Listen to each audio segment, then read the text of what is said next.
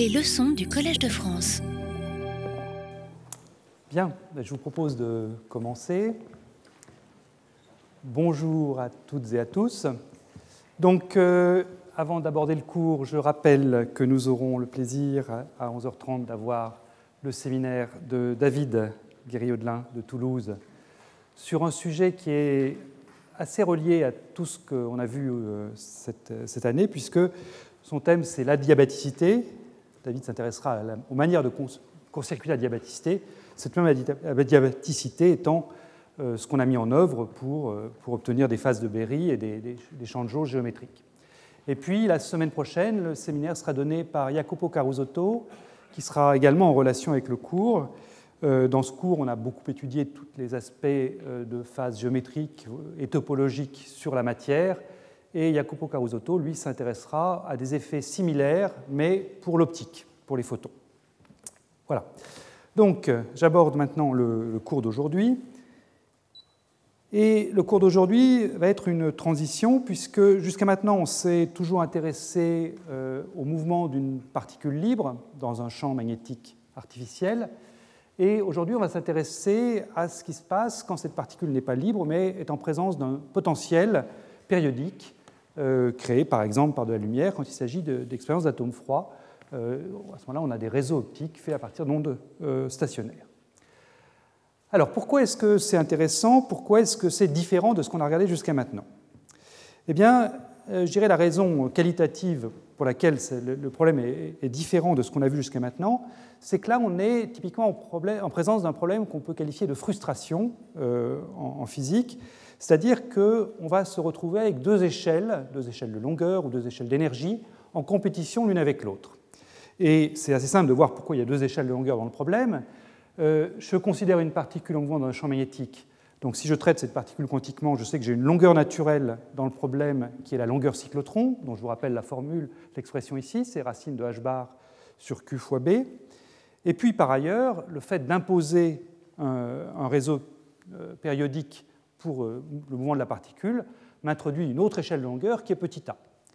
Alors si ces deux échelles de longueur sont très différentes l'une de l'autre, bon, on peut se dire qu'on va traiter un phénomène perturbativement par rapport à l'autre, mais si les deux échelles de longueur deviennent comparables, alors c'est là que la frustration peut vraiment apparaître, c'est là qu'on peut s'attendre à des phénomènes radicalement nouveaux par rapport à ce qu'on a observé quand on n'avait que ce mouvement cyclotron. Alors qu'est-ce que ça signifie de dire que ces deux échelles de longueur sont comparables? Eh bien, si vous regardez le rapport A sur L, donc la maille du réseau petit a divisé par la longueur de cyclotron petit l, ou plus précisément si vous prenez ce rapport au carré, pour se débarrasser de la racine qui est ici. Donc A carré sur L carré, ça vaut donc A carré au numérateur, et puis quand je prends le carré de L, ça me, ça me met le B au numérateur avec la charge Q, divisé par H bar. B fois A carré, donc le champ magnétique, fois le carré de la, maille du réseau, c'est simplement le flux du champ à travers une plaquette. Euh, je peux réintroduire une quantité que j'avais déjà introduite euh, il y a quelques cours, qui est le quantum de flux H sur Q. Et je vois que donc cette quantité A2 sur L2, qui me caractérise donc le, rapport entre ces deux longueurs euh, du problème, eh bien je peux l'écrire 2pi grand phi sur phi 0, encore une fois, le flux à travers une plaquette divisé par le quantum de flux. Et ça, je vous rappelle que cette quantité 2pi phi sur phi 0, c'est euh, rien d'autre que la phase de Aronoff-Bohm qu'on avait trouvée quand euh, on forçait une particule à suivre un contour fermé comme ceci dans l'espace eh bien, la phase qui était accumulée par la particule du fait de la présence du champ magnétique était précisément cette quantité de pi, le flux à travers le contour, divisé par le quantum de flux. Donc finalement, le, degré de frustration du système, c'est-à-dire dire que les deux échelles de longueur que j'ai ici sont comparables, c'est dire que j'ai une phase de Aronoff-Bohm d'ordre 1 ou d'ordre 2pi, si vous voulez. Alors, quand est-ce que cette, cette remarque qu'il peut y avoir une frustration, quand est-ce qu'elle est pertinente? Est-ce que je trouve euh, effectivement euh, des, phases de Aronoff-Bohm d'ordre 1 si je prends des matériaux standards avec des champs magnétiques standards? La réponse est non. Si je prends un solide ordinaire et un champ magnétique qu'on sait réaliser en laboratoire, eh bien, on trouve des phases de Aronoff-Bohm petites devant 1. Alors ici, j'ai pris un champ magnétique de 100 Tesla, qui est en fait nettement plus grand que ce qu'on sait faire au laboratoire, où on sait faire quelques dizaines de Tesla, mais enfin bon, disons 100 Tesla pour prendre les calculs simples. Je prends un réseau de, de maille 1 angstrom, les réseaux enfin les, réseaux cristallins, ça peut être quelques angstroms, mais enfin c'est l'ordre de grandeur. Donc le flux BA carré, ça va être 100 fois 10-20, donc 10-18 Weber, c'est l'unité SI. Et le quantum de flux, lui, est de l'ordre de quelques 10-15 Weber. Donc vous voyez tout de suite que même avec ces champs magnétiques colossaux qui, représentent le, maximum qu'on pourrait savoir faire en laboratoire, eh bien, on a des, phases de Aronoff-Bohm qui sont seulement de 10-3. Donc on n'est pas dans un solide ordinaire, dans, ce régime euh, où petit a, euh, la maille du réseau, est comparable à euh, petit l, la longueur cyclotron. Mais en revanche, on peut se poser la question d'utiliser des matériaux synthétiques, donc des matériaux avec des mailles beaucoup plus grandes, ou alors des champs magnétiques artificiels qui simulent des, champs B beaucoup plus grands que ça. Et à ce moment-là, la frustration peut jouer un rôle dominant, et c'est ça que je vous propose d'étudier aujourd'hui, et en particulier d'étudier la version atome froid de ce problème. Alors, je vous mets ici un résultat qui va jouer un rôle central dans tout le cours d'aujourd'hui, mais qui vous montre comment est-ce qu'effectivement cette frustration donne naissance à des choses radicalement différentes. Donc là, vous prenez juste cette image, si vous ne la connaissez pas, comme une jolie image qu'il va s'agir d'expliquer. Cette image, c'est ce qu'on appelle le papillon d'Hofstadter, c'est le spectre d'énergie à une particule d'une particule sur un réseau carré, donc caractérisé, comme je l'ai dit, par une maille petit a, ici un coefficient tunnel grand J. Et ce que vous avez ici, c'est la nature du spectre, donc ici c'est l'énergie, en fonction de cette, euh, de cette phase Aronoff-Bohm, enfin de ce rapport de flux phi divisé par le quantum de flux, flux à travers une plaquette divisé par le quantum de flux. Et donc pour une valeur du flux donné, vous voyez que vous avez un spectre en énergie euh, bah, qui peut comprendre beaucoup de sous-bandes d'énergie comme ça, des gaps entre les sous-bandes, quelque chose qui est vraiment très riche et qui, visuellement, quand on regarde de loin comme ça, est superbe, mais il s'agit de comprendre ce qui se cache derrière tout ça. Et ça va être une grande partie du cours d'aujourd'hui. Voilà, alors le plan du cours, le voici.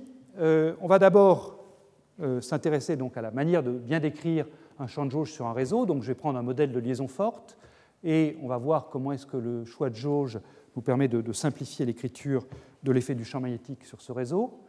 Ensuite, eh bien, on regardera ce papillon de plus près, on comprendra pourquoi il y a une séparation sous-bande, et on verra comment caractériser ces sous-bandes avec un, nombre topologique appelé nombre de Chern. Ça, a déjà été introduit dans des séminaires précédents, en particulier par Nathan Goldman, donc euh, ce sera plutôt un rappel qu'une notion nouvelle. Et puis ensuite, dans la deuxième partie, les, parties 3 enfin, les sections 3 et 4, eh bien là, on s'intéressera aux implémentations avec des atomes froids, et on regardera deux manières de générer des champs magnétiques dans des réseaux. D'une part, en secouant le réseau, c'est-à-dire en prenant un réseau dépendant du temps, et euh, on verra comment est-ce que ça, ça peut conduire à des coefficients tunnels qui sont non réels, qui ont une phase non nulle, et ça, ça correspondra bien à ce qu'on aura trouvé pour décrire un champ de jauge sur réseau.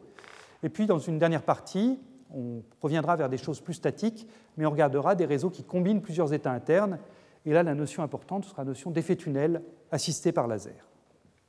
Voilà le programme donc pour le cours qui vient.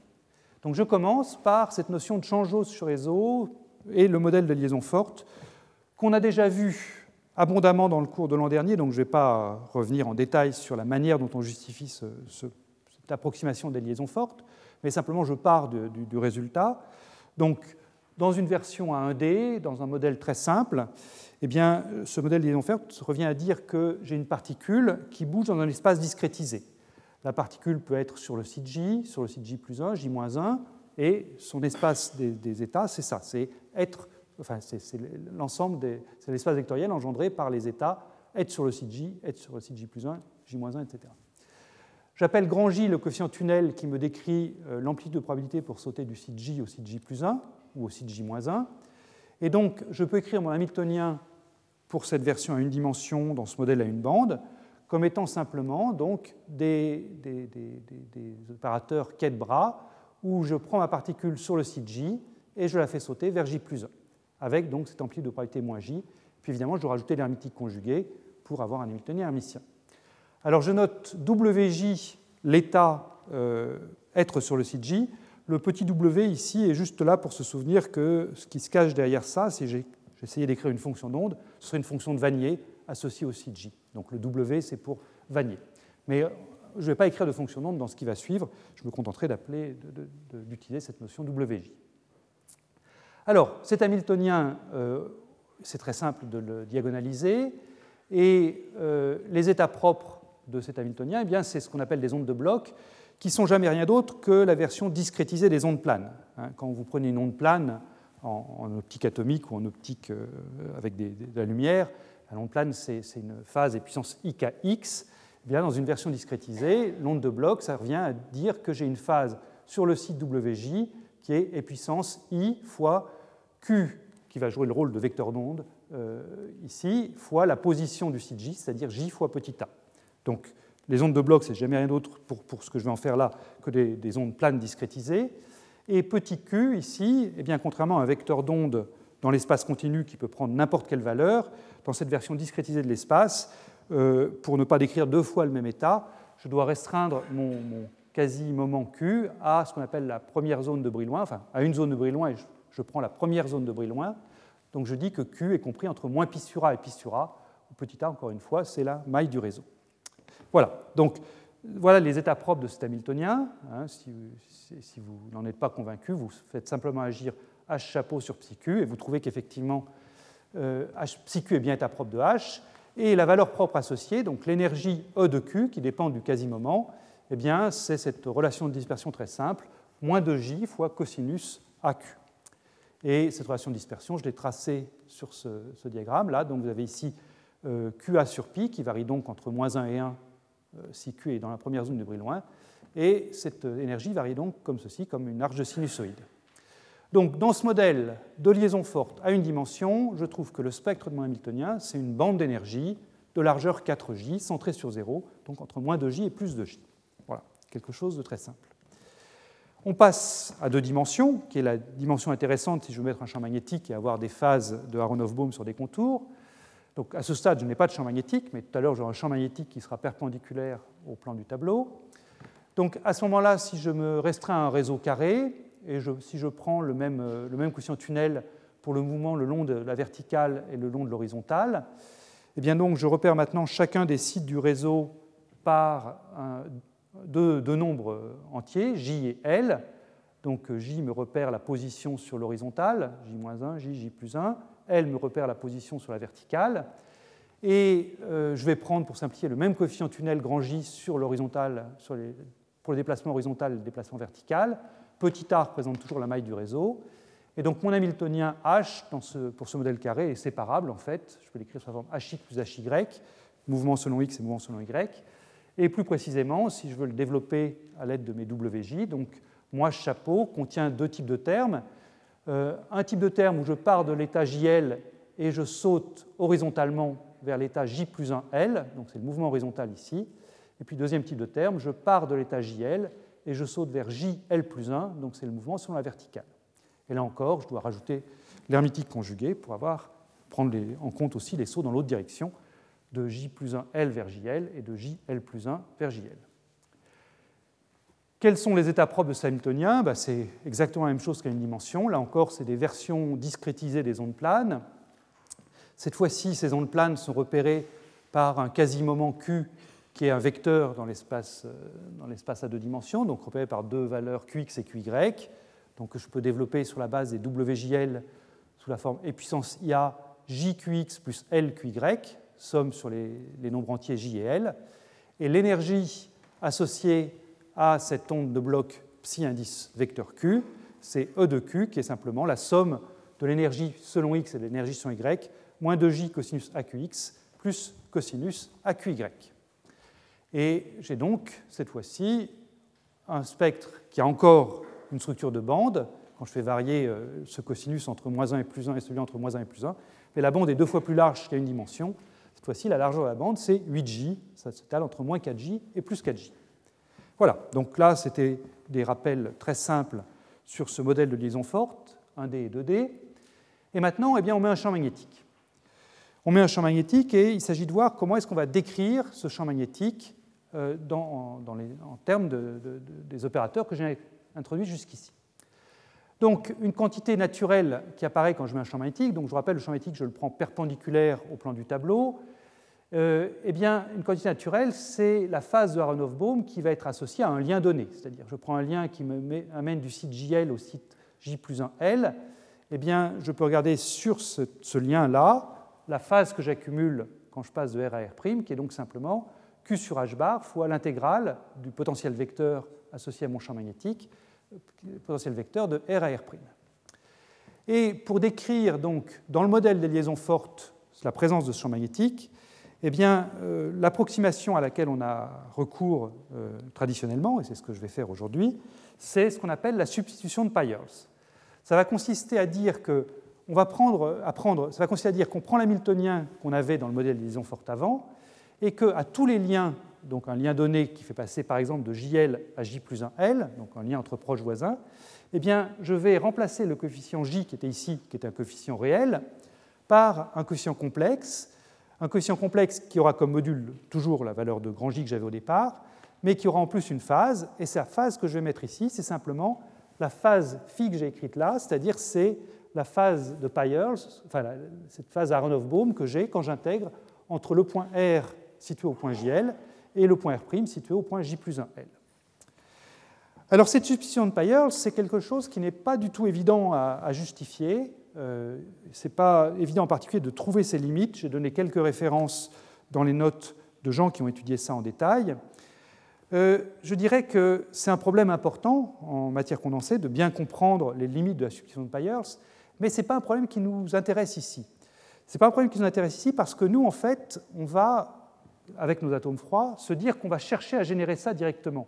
C'est-à-dire qu'on ne va pas se poser vraiment la question de la validité du passage du problème sous-champ magnétique continu au problème discret, nous, on va chercher, avec nos atomes froids, à générer tout de suite le problème discret avec les bonnes phases devant l'équation tunnel. Donc finalement, on prend euh, pour garantie que la substitution de Pyers est valable en matière condensée, et avec nos atomes froids, on cherche à modéliser l'hamiltonien qu'obtiennent les gens de matière condensée une fois la substitution de Pyers faite. Donc je ne vais pas, encore une fois, je ne vais pas rentrer en détail dans la discussion de la validité de la substitution de Pyers, même si c'est un problème non trivial et intéressant sur le plan euh, physique. Parce que nous, c'est vraiment cet Hamiltonien-là qu'on va faire. Donc cet Hamiltonien où, euh, je répète, hein, les liens, les sauts tunnels entre proches voisins maintenant vont être affectés d'une certaine phase. Alors quelle est cette phase? Qu'est-ce que j'ai comme degré de liberté pour fixer cette phase? Eh bien, euh, tout comme on avait une invariance de jauge euh, pour une particule continue, c'est-à-dire que je pouvais prendre autant de jauge que je voulais à 2R pourvu que je garde le même rotationnel pour A, c'est-à-dire pourvu que je garde le même champ magnétique, eh bien, j'étais libre de choisir la, ma jauge comme je l'entendais. Eh bien, là aussi, sur cette version discrétisée, on a une invariance de jauge. Et plus précisément, euh, ce que je vais vous montrer dans un instant, je vous montrer sur un cas particulier, mais après c'est facile de généraliser, la variance de jauge dans le cas discret me dit que pour une plaquette donnée du réseau, la seule quantité physique importante, c'est la somme des phases des, quatre coefficients. Si je prends une plaquette carrée, j'ai quatre liens euh, sur une plaquette, eh bien, la seule chose que je dois maintenir constante, c'est la somme des quatre phases des quatre coefficients tunnels. Mais je peux redistribuer cette somme de manière, euh, comme, comme je l'entends, entre les quatre liens différents. Alors, je vais vous montrer ça explicitement sur un exemple très simple, qui s'appelant un système à quatre sites comme ça, ABCD, et on va voir qu'effectivement, je peux faire ce que je veux pourvu que je garde la somme constante.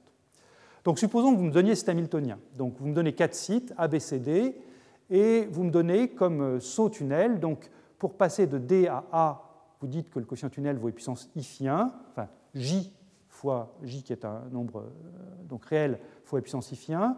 Pour passer de A à B, j'ai phi 2, pour passer de B à C, phi 3, pour passer de C à D, j'ai phi 4.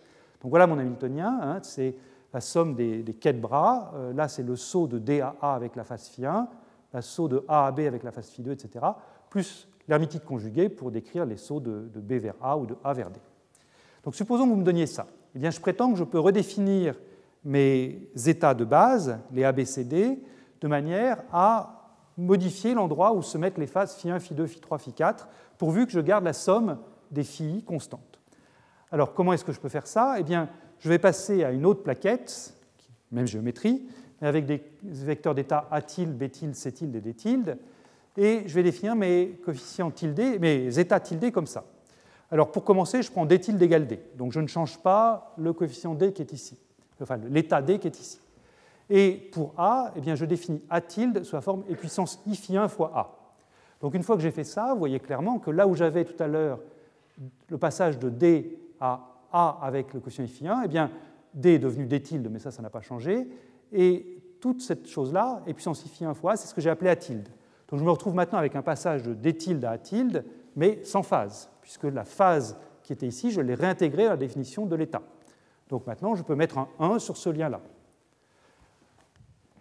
Même chose pour la définition de B tilde. Là où j'avais B, maintenant je pose B tilde égale e puissance I phi 1 plus phi 2. Donc le passage que j'avais de A à B ici, qui se faisait avec une phase phi 2, eh bien maintenant, il va se faire avec un coefficient 1, puisque j'ai réincorporé dans, A la phase phi 1, je mets cette même phase phi 1 dans B, donc ça, ça ne change rien, et puis je mets en plus dans la définition de B tilde la phase phi 2, qui donc va me réabsorber cette phase phi 2 là. Donc je me retrouve avec un 1 ici encore. Vous avez compris le principe. Pour C, je vais mettre puissance i phi 1 plus phi 2 plus phi 3. Donc là, je retrouve un 1. Mais évidemment, maintenant, je suis bloqué, hein, je ne peux plus rien faire. J'ai des, tildes, je vous dis, je l'ai déjà défini de cette manière-là. Donc je me retrouve avec une phase non nulle sur le lien C tilde des tildes, et seulement sur ce lien.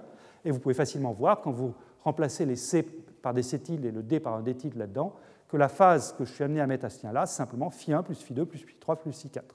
C'est-à-dire que c'est l'ensemble de ce que j'ai mis là, ce phi 1 plus phi 2 plus phi 3, plus la phase phi 4 qui était déjà présente, donc je me retrouve avec la somme. Voilà, donc vous voyez comment en redéfinissant les états, j'ai pu décider de mettre toute la phase sur ce lien horizontal. J'aurais très bien pu décider de le mettre sur un lien vertical, j'aurais tout aussi bien réussi, il aurait fallu simplement prendre des états différents. Voilà, donc l'invariance de jauge dans ce problème discrétisé, c'est cette possibilité que j'ai de redistribuer les phases de mes coefficients tunnels à volonté, pourvu que la somme des, phases sur chaque plaquette de mon réseau reste constante. Alors j'ai indiqué dans les notes comment ce que je viens de vous faire là se généralise à un réseau carré euh, qui s'étale dans tout le plan. Je ne vais pas le, faire en détail parce que je pense qu'une fois qu'on l'a compris sur une plaquette, on, a, normalement bien, on, peut le généraliser, mais enfin, si vous avez des doutes, vous regardez les notes. Euh, disons que là, maintenant, je vais me fixer une jauge.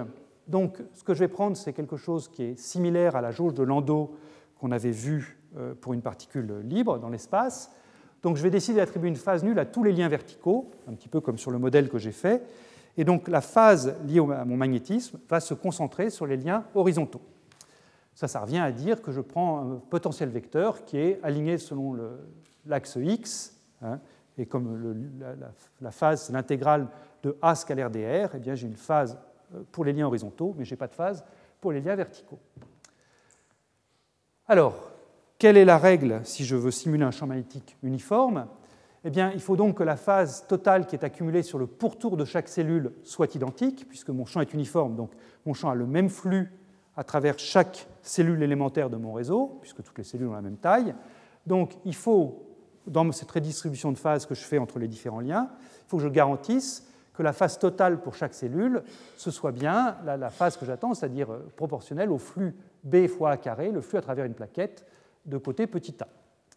Donc cette phase à travers phase totale accumulée sur chaque, euh, le pourtour de chaque cellule, ça doit être 2 pi alpha, où alpha c'est ce phi sur phi 0. Hein, à partir de maintenant, le rapport du flux par plaquette divisé par le quantum de flux, je vais l'appeler alpha. Ce sera ça mon paramètre de contrôle du champ magnétique. Et une manière de faire ça, donc, si je décide de mettre les phases le long des, axes horizontaux, eh bien, c'est de prendre ce choix-là. Donc, je vous dis, les coefficients tunnels sont réels et donc une phase phi nulle, donc un 1 sur les liens verticaux. Et je mets sur les liens horizontaux, donc sur la ligne L, je mets un coefficient tunnel qui a la phase et puissance 2i pi alpha L. Sur la ligne L-1, je mets puissance 2i pi alpha L-1. Sur la ligne L plus 1, je mets puissance 2i pi alpha L plus 1. Et ça, eh bien, je prétends que ça marche bien, c'est-à-dire que je prétends que j'ai bien comme ça une phase par plaquette qui est constante et qui est égale à 2pi alpha. Donc on peut le regarder ensemble. Hein. Si je prends la plaquette pour laquelle j'ai mis la flèche ici, disons que je pars de ce site-là. Donc là, je gagne 2pi alpha L euh, sur ce lien-là. Ensuite, je descends ici. Je, vous ai dit que j'avais une phase nulle sur mes, liens verticaux, donc 0. Ensuite, je passe de là à là. Alors attention, hein, je dis que je gagne 2pi alpha L-1 quand je vais de gauche à droite. Donc quand je vais de droite à gauche, j'ai un signe moins, moins 2pi alpha L-1. Et puis ensuite, je remonte pour boucler ma plaquette, et là, je rajoute un autre 0. Donc quand je fais la différence entre ça, je trouve 2pi alpha, et ce 2pi alpha, je vais le retrouver sur toutes les plaquettes. Donc avec ça, eh j'ai bien un moyen de modéliser, c'est bien un bon choix de jauge pour modéliser un champ uniforme sur tout mon réseau. Voilà, et c'est avec ce choix de jauge que je vais travailler à partir de maintenant. Bien, alors, question, on a notre Hamiltonien, on a choisi notre champ de jauge, quel est son spectre? Donc c'est là que le papillon d'Hofstadter va apparaître avec cette séparation en sous-bande et ce nombre de Chern. Donc voici mon Hamiltonien, je l'ai réécrit, hein, donc je vous ai refait le petit dessin qu'on avait à la diapositive précédente. Voici donc la forme de mon Hamiltonien. Il est très voisin de l'Hamiltonien que j'avais dans, mon modèle de liaison forte en absence de champ magnétique. J'ai toujours ces passages de JL à J plus 1L et ces passages de JL à JL plus 1. Simplement, le passage de JL à J plus 1L, c'est-à-dire le lien horizontal, est affecté du, facteur de phase et puissance 2pi alpha L. Ça n'a pas l'air de grand-chose, ça, mais c'est ça qui va modifier complètement mon spectre et qui va me, donner des propriétés euh, non triviales à mes bandes d'énergie, ces propriétés topologiques qu'on va caractériser. Alors, première remarque, euh, quelle que soit la valeur de alpha que je prends ici, euh, eh bien, c'est un Hamiltonien pour lequel ici je garde euh, une périodicité selon l'axe x, mais évidemment je perds la périodicité selon l'axe y. C'est-à-dire que selon x, ici, c'est toujours périodique, puisque j'ai le même, coefficient tunnel, même phase pour sauter ici que pour sauter là, que pour sauter sur n'importe quel point de, la ligne. En revanche, je n'ai pas le même coefficient tunnel ici et puis là ou là, donc je perds la périodicité selon Y. Donc le fait de garder la périodicité selon X m'autorise à chercher toujours mes états propres sous forme de fonction de bloc, mais vis-à-vis de la variable X et seulement L. Donc je peux chercher mes états propres sous forme de fonction de bloc, sous la forme somme sur tous les euh, tous les JL, de W de JL et puissance IJ AQX, donc c'est onde plane discrétisée le long de l'axe X, mais là évidemment j'ai les coefficients CL qui sont quelconques à ce stade, puisque j'ai perdu la périodicité selon Y. Alors on peut euh, prendre ça, euh, l'injecter d'un Hamiltonien et obtenir une équation euh, pour les coefficients CL, qui est donc une équation, j'ai une infinité de coefficients CL dans ce problème, hein, puisque elle va de moins l'infini à plus l'infini. Donc j'ai une équation avec une matrice qui, qui est tridiagonale infinie. On peut résoudre cette matrice numériquement, enfin diagonaler numériquement cette matrice, euh, c'est des maths qui sont très intéressantes. C'est aussi un modèle, euh, le modèle donné par cette équation, euh, équation de Harper, qu'on retrouve dans d'autres problèmes, en particulier dans le modèle de Aubry-André, qui est le problème du mouvement d'une particule dans un réseau bipériodique. je ne vais pas le faire ici, parce que c'est un petit peu compliqué et ça, m'emmènerait sur un terrain qui n'est pas forcément celui qui est le plus intéressant pour ce qu'on va faire après. Mais cette équation de Harper est une équation qu'on obtient comme ça. C'est une équation qui est très riche euh, sur le plan physique et euh, bon, qui, mérite d'être étudié en tant que tel. Moi, je vais quand même me simplifier la vie en faisant une hypothèse supplémentaire, c'est que je vais me limiter à des coefficients alpha, ici, euh, ce alpha qui intervient, donc le, rapport phi sur phi 0, à des coefficients alpha rationnels. Donc, encore une fois, je ne fais pas traiter l'équation de Harper dans ce cas général, je vais me limiter à un coefficient rationnel, donc je vais écrire alpha sous forme P' sur P, où P' et P sont deux entiers premiers entre eux. Et la raison pour laquelle c'est intéressant de regarder le modèle, euh, ce cas particulier d'un coefficient rationnel, c'est que là, du coup, je vais récupérer une périodicité selon y. Hein, je vous ai dit, je perds la périodicité selon y si je prends alpha quelconque, mais si je prends euh, alpha égale p' sur p, je récupère une périodicité selon y. Alors évidemment, ce n'est pas la périodicité passage de L à L plus 1, enfin de L ici à L plus 1, ce, ça, ce serait le réseau de départ. Mais si je passe de L à L plus P, où P est l'entier qui est au dénominateur ici de mon coefficient alpha, alors à ce moment-là, eh bien, effectivement, je récupère, une périodicité, puisque sur la ligne L, j'ai le coefficient 2pi alpha L, sur la ligne L plus P, qui va être, si je prends P égale 3, qui sera situé quelque part là-haut, eh bien, euh, j'aurai 2pi alpha L plus P, mais si alpha lui-même c'est en P' sur P, vous voyez que ces deux phases-là, 2pi alpha L et 2pi alpha L plus P, diffèrent par un entier, enfin un nombre entier de fois 2pi, ce sera 2pi p'. Et donc à ce moment-là, eh je récupère bien quelque chose qui est périodique le, long de, l'axe y. Simplement, le prix que je paye pour ce champ magnétique, c'est que ma périodicité, au lieu d'être petit a, devient p fois petit a. Donc euh, la période spatiale est plus grande, mais néanmoins, j'ai toujours cette période spatiale qui va me permettre de me retrouver en terrain connu, possibilité d'utiliser le théorème de Bloch et de retrouver des bandes d'énergie, euh, enfin, oui, tout, le formalisme bien connu des réseaux va pouvoir s'appliquer. Voilà, alors je ne vais pas traiter le cas euh, P, P' sur P général, mais pour bien fixer les idées, je vais prendre un exemple, qui est un exemple qu'on utilise souvent dans, les articles, qui est le cas alpha égale un tiers. C'est un cas assez simple, mais qui, est, non trivial néanmoins. Donc si je prends alpha égale un tiers, donc ça veut dire que j'ai une périodicité qui va être de, 3 fois petit a le long de l'axe y.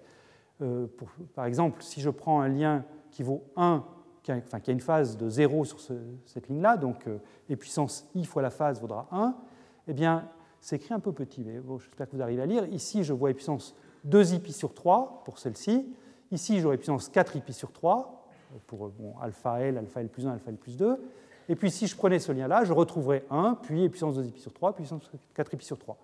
Donc, j'ai une cellule unité pour mon réseau qui comprend trois, trois sites, qui sont trois sites alignés verticalement, que je note A, B, C. Donc, par convention, le site A, c'est celui qui a la phase 1, B a 2 pi sur 3, C a 4 pi sur 3. Le long de l'axe X, la périodicité, c'est toujours petit a, il n'y a pas de problème. Je vous ai dit, je ne perds pas la périodicité le long de l'axe X. Donc, euh, comme je le disais aussi, je suis maintenant en terrain familier puisque je retrouve un problème périodique avec une cellule unité à trois sites. Et donc, je peux chercher les états propres, on l'avait fait abondamment l'an dernier. Hein.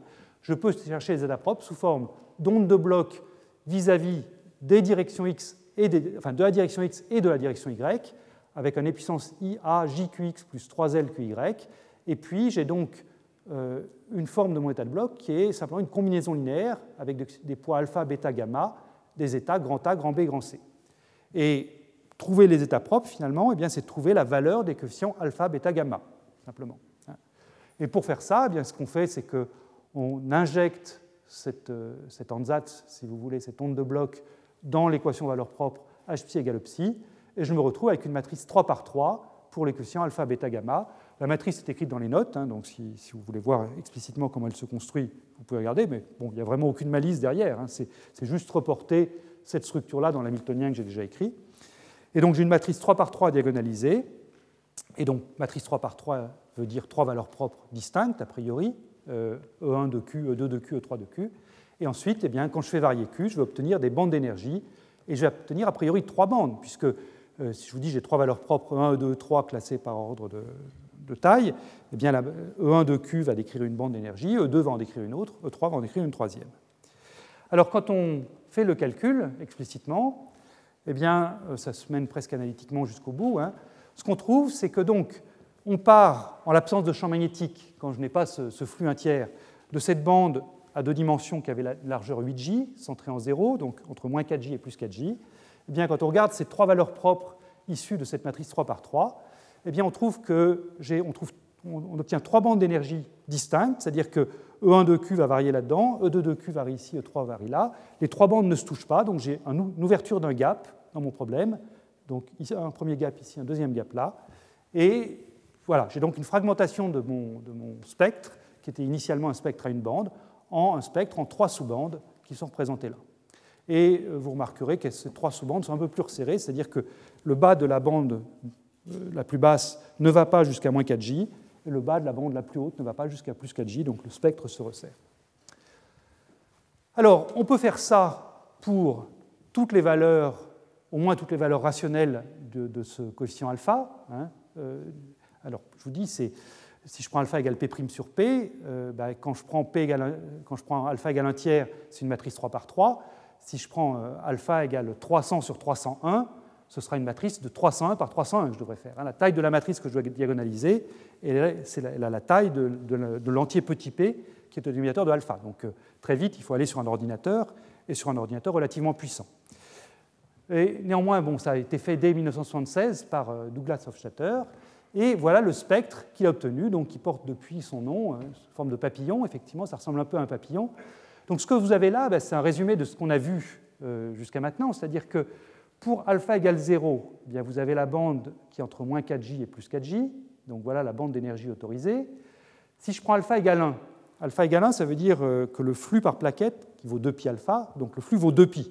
Un flux de 2pi, c'est pareil qu'un flux 0, ça ne change rien. Donc vous retrouvez ici la bande entre moins 4J et plus 4J. Et puis ensuite, eh bien, vous retrouvez la bande, le cas alpha égale 1 tiers qui est ici. Donc euh, je vous ai dit, ça, la bande se fragmente en trois sous-bandes.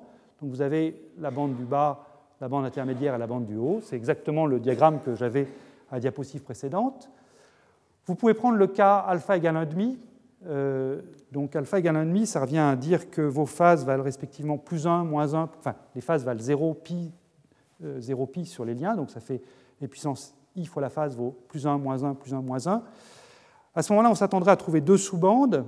Alors c'est effectivement ce qu'on trouve, mais les deux sous-bandes se touchent en zéro par un point de Dirac, en fait, un peu comme le graphène.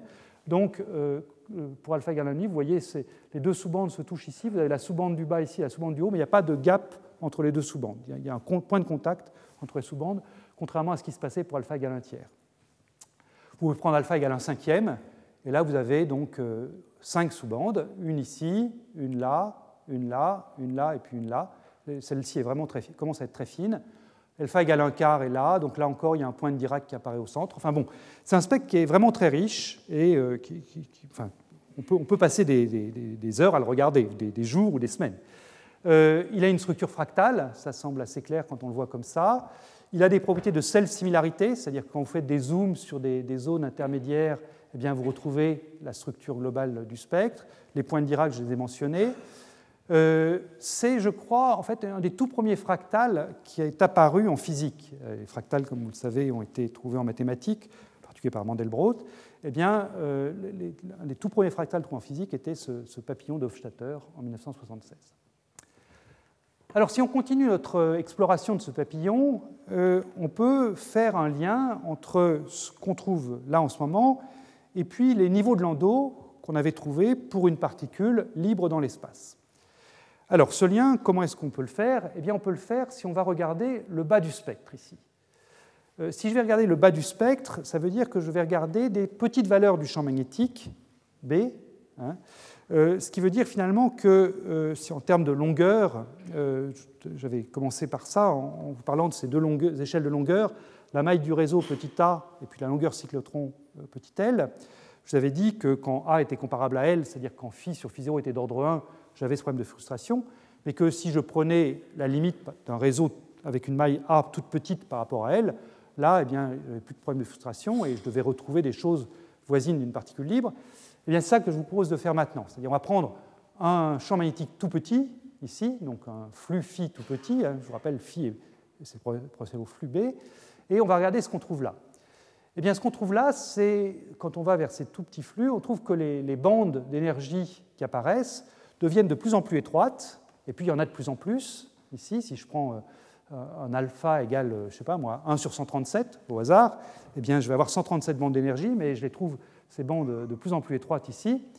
Et euh, ce que je trouve, c'est que ces bandes sont régulièrement espacées. C'est-à-dire que j'ai ici un premier écart que j'appelle au hasard h bar oméga c sur 2. Oméga c va devenir très rapidement une pulsation cyclotron.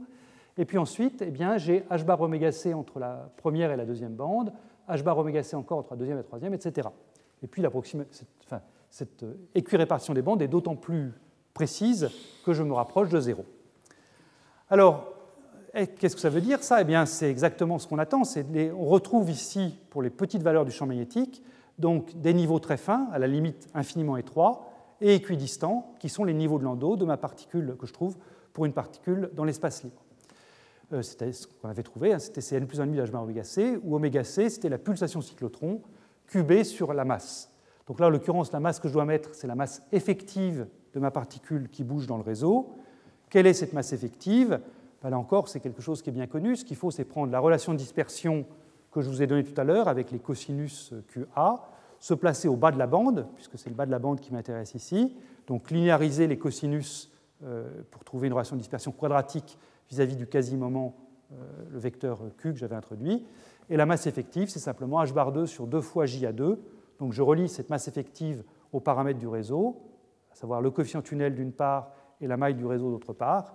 Et en faisant ça, eh bien, je peux retrouver la pulsation cyclotron, h bar oméga c, que je réécris donc, en termes du flux grand phi pour remplacer le champ magnétique B. Et puis je remplace la masse effective par h bar 2 sur j 2. Donc je fais apparaître h bar oméga c sur, égale 2j phi sur phi 0. Et je vérifie qu'effectivement c'est bien ce h bar oméga c qui intervient dans le papillon.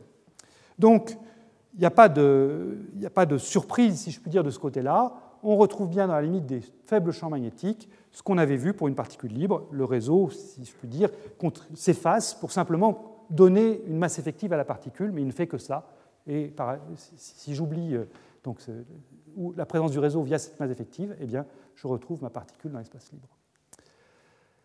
Alors, je voudrais terminer ce paragraphe par euh, une discussion sur la topologie des bandes d'énergie. Je vous ai dit euh, qu'il existe donc ce lien entre niveau de Landau pour une particule libre et puis euh, cette, ces, spectres de papillon de Statter aux valeurs très basses du flux en termes de position de niveau d'énergie. Mais est-ce qu'on peut aller au-delà de ça? C'est-à-dire, est-ce que je peux vraiment établir une relation 1 à 1 entre ces, ces niveaux d'énergie que j'obtiens pour les valeurs très basses du flux, donc, c'est quasi niveau de Landau ici, et puis ce que j'obtiens pour des valeurs plus grandes du flux, par exemple ce flux égal un tiers qu'on a regardé tout à l'heure avec un spectre fragmenté en trois sous-bandes? Est-ce que je peux connecter ce qui se passe ici pour mes niveaux de Landau et ce qui se passe là pour, euh, ce, cas où la bande a une largeur finie non nulle qui est représentée par ce trait rouge là. Et c'est là que la notion de nombre topologique, nombre de Chern, va intervenir. Alors si on réfléchit un petit peu, euh, ce qui a été frappant dans les niveaux de Landau, la probabilité vraiment remarquable des niveaux de Landau par rapport à euh, une bande plate dans un réseau quelconque, eh bien, c'était cette conductivité de Hall. Sur le plan expérimental, c'était ça, c'était le fait que quand on applique une, force ou une différence d'énergie le long de l'axe X, eh bien, la structure en niveau de Landau, avec la notion d'état de bord qu'on avait introduite ensemble il y a quelques semaines, fait que j'ai un courant qui apparaît dans la direction perpendiculaire à la force. J'applique une force comme ça et j'ai un courant de particules comme ça. Et ça, c'est vraiment quelque chose qui n'est pas banal, hein, ce courant de Hall. Et ce qu'on avait vu en plus, c'est que ce courant était quantifié, c'est-à-dire qu'on avait vu que pour une certaine valeur delta EX, donc différence d'énergie entre, ou différence de potentiel chimique, euh, comme je l'avais écrit, entre la gauche et la droite, eh bien, le courant dans la direction perpendiculaire, ny était quantifié, c'est-à-dire que le nombre de particules par unité de temps qui traversaient comme ça, c'était 1 sur h, le quantum qui fait intervenir la constante de Planck, fois delta X. On avait obtenu ce résultat-là en supposant qu'on avait rempli complètement les, états qui composent le niveau de Landau fondamental, et puis on n'avait pas du tout rempli les états au-dessus. Hein, donc j'avais mis mon potentiel chimique entre, dans le gap entre le niveau de Landau fondamental et puis le premier niveau de Landau excité.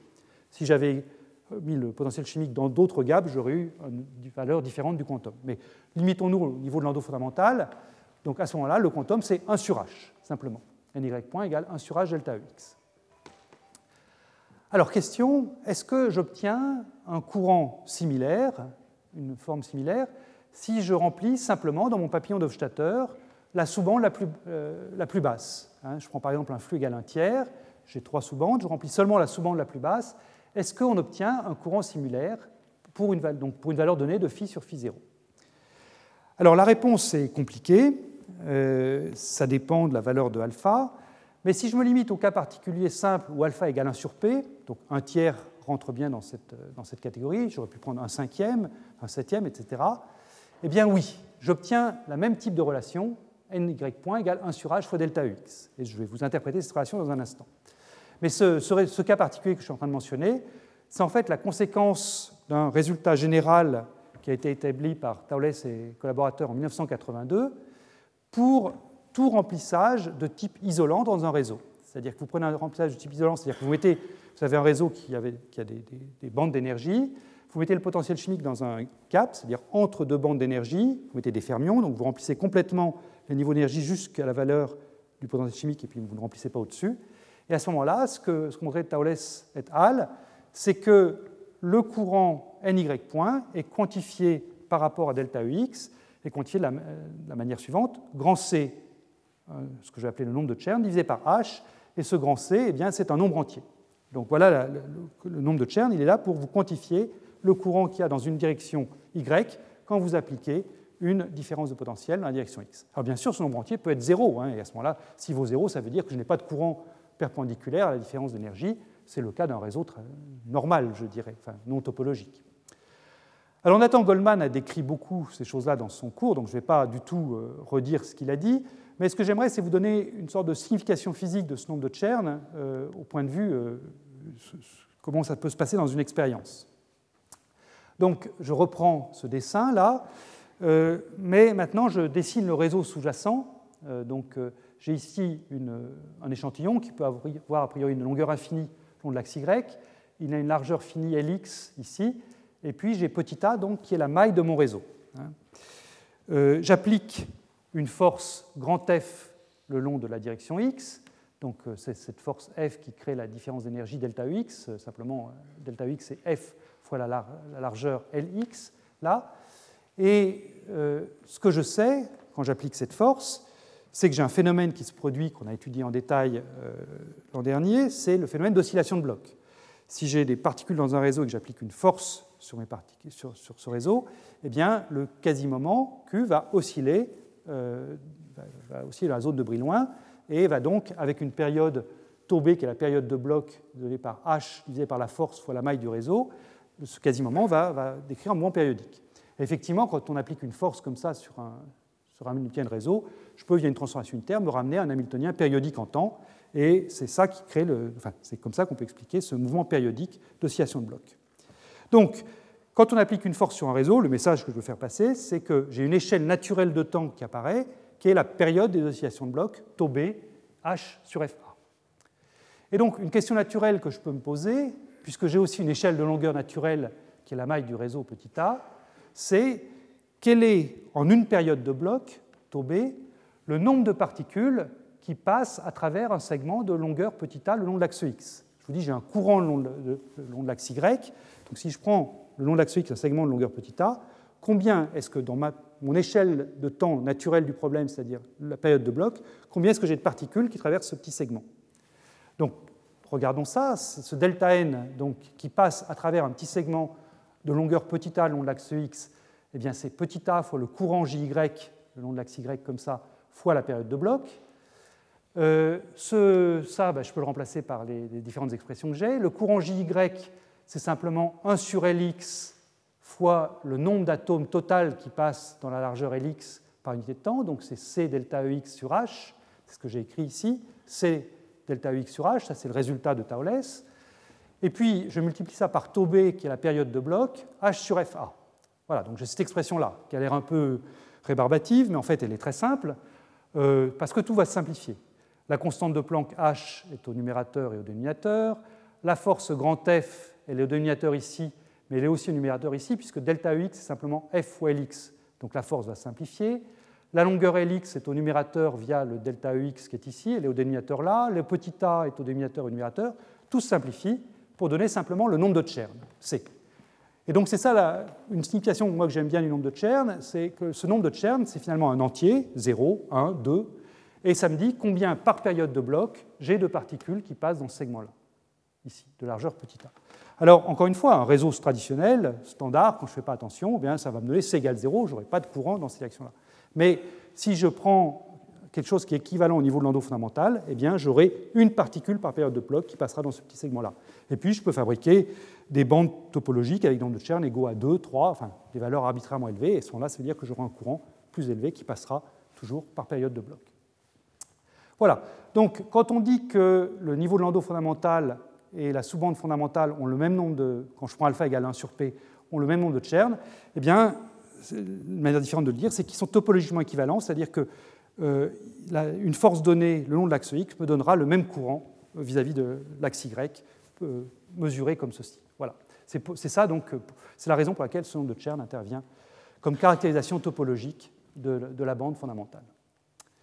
Bien, alors je termine ce paragraphe avec euh, donc quelques expériences de matière condensée qui ont été faites avant les, les manips froids. Il y en a eu beaucoup. Hein. J'en ai juste sélectionné trois pour vous, donner un panorama de ce que les, gens ont fait pour euh, étudier ce papillon d'Hofstadter dans le cadre du magnétisme. Alors, il y a des expériences assez ancienne maintenant, très, rapidement euh, après les, prédictions de Hofstadter, faites euh, par Pantier à Grenoble et collaborateurs, qui ont pris donc un réseau de, bandes d'aluminium, donc séparées par 6 microns, chaque bande fait 2 microns comme ça. Ils ont mis un flux magnétique et ils ont étudié dans ce réseau la transition supraconductrice et ils ont obtenu effectivement des signatures, enfin des, pics dans la, transition supraconductrice qui correspondaient à ces valeurs, un tiers, un quart, un demi, enfin deux cinquièmes de, flux du réseau à travers chacune des mailles.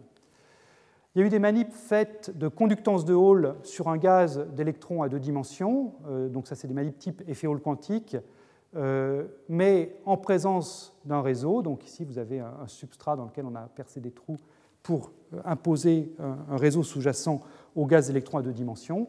Et là aussi, il y a eu des, des manifestations claires de cette, de cette, structure du papillon d'Hofstadter. À chaque fois, l'idée, c'est d'aller vers des réseaux plus grands que des réseaux de pas un angstrom. Hein. Je vous ai dit, avec un pas de 1 angstrom, les valeurs de phi sur phi 0 qu'on est capable de réaliser sont, sont, trop faibles. Donc il faut aller vers des réseaux de pas plus grands. Donc c'était le cas ici, c'est le cas là. Euh, on impose un, un, sorte de super réseau, si vous voulez. Et puis il y a des manips très récentes, euh, très élégantes, je trouve, euh, faites avec du graphène. Donc ça, c'était publié l'an dernier dans Nature, qui consiste à prendre du graphène, donc un graphène, c'est un pas très, très, faible, toujours de l'ordre de l'angstrom, mais ce qu'ils ont fait, c'est qu'ils ont mis deux feuilles de graphène et ils les ont légèrement tournées l'une par rapport à l'autre, de manière à faire une figure de moiré. Donc euh, ça, c'est quelque chose de bien connu en optique. Hein. Vous prenez deux réseaux de pas relativement petits et puis vous les superposez l'un sur l'autre et vous les décalez légèrement et vous obtenez un réseau de pas beaucoup plus grand. Donc c'est ce que représente cette figure-ci où on devine, en superposant deux réseaux hexagonaux de petits pas, des structures beaucoup plus grandes là.